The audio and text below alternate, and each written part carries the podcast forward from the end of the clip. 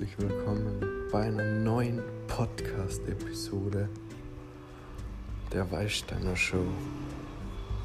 Ja, es gab lange keine neue Episode hier. Aber jetzt gibt es eine neue. Und ja, die ist für euch.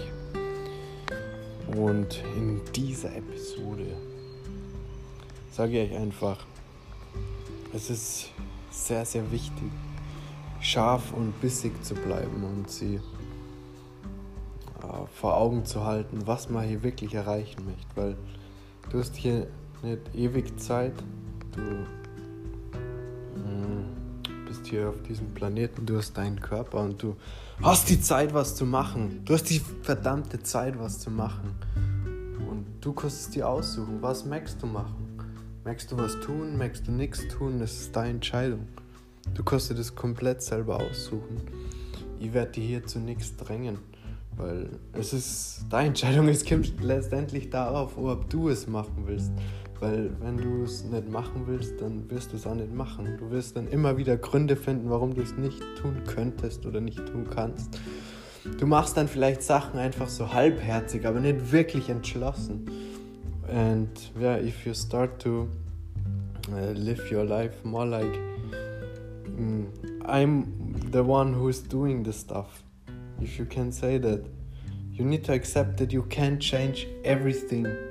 You can't change everything what's here in the world. You need to like focus a little bit, and that's not so easy. You need some, you need a frame, you need a framework where this can function. So you can work with your senses, you can work with your memory, you can work with your body, and we all hear that stuff, right? But are we taking care of this? Um, yeah, mm, spaces where we could have a deep impact on this world, on this planet. So, if you hear this message and you are out there. you're also out there in universe. You are probably a human. I don't know if dogs already speak. no, they don't. But yeah, we have only one chance here, so don't fuck it up. Let's not fuck it up. So, if you have no higher sense, if you uh, want to find out what your sense here on this planet is? What what's your mission here?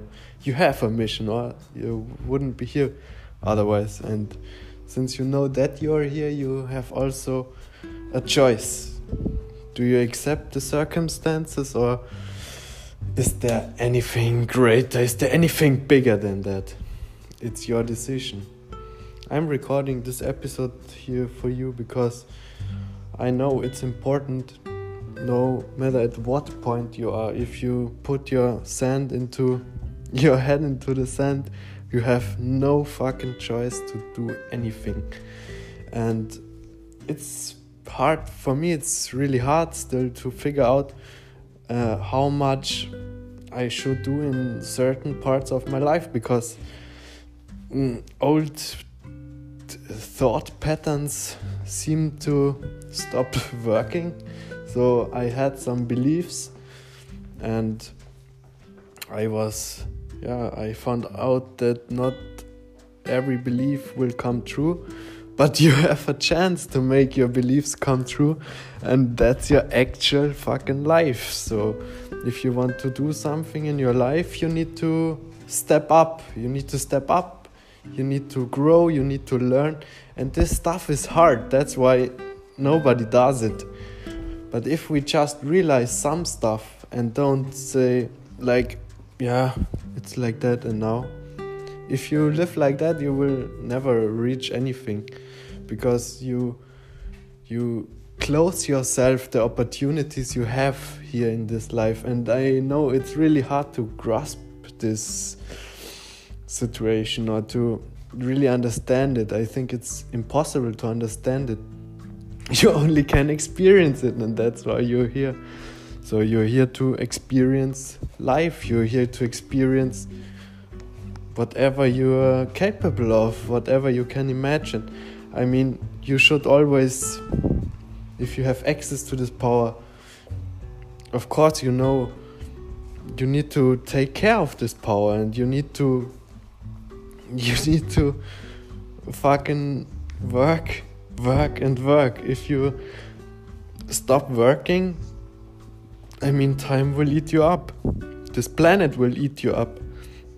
This planet is circling around uh, the sun and that's a fact. I mean you can say that's not true but we have some evidence and we have some physical stuff we found out.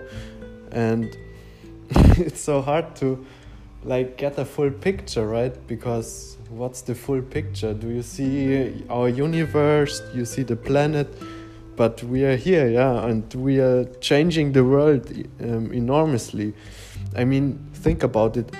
If you have uh, have you ever thought that we would have a global currency like Bitcoin?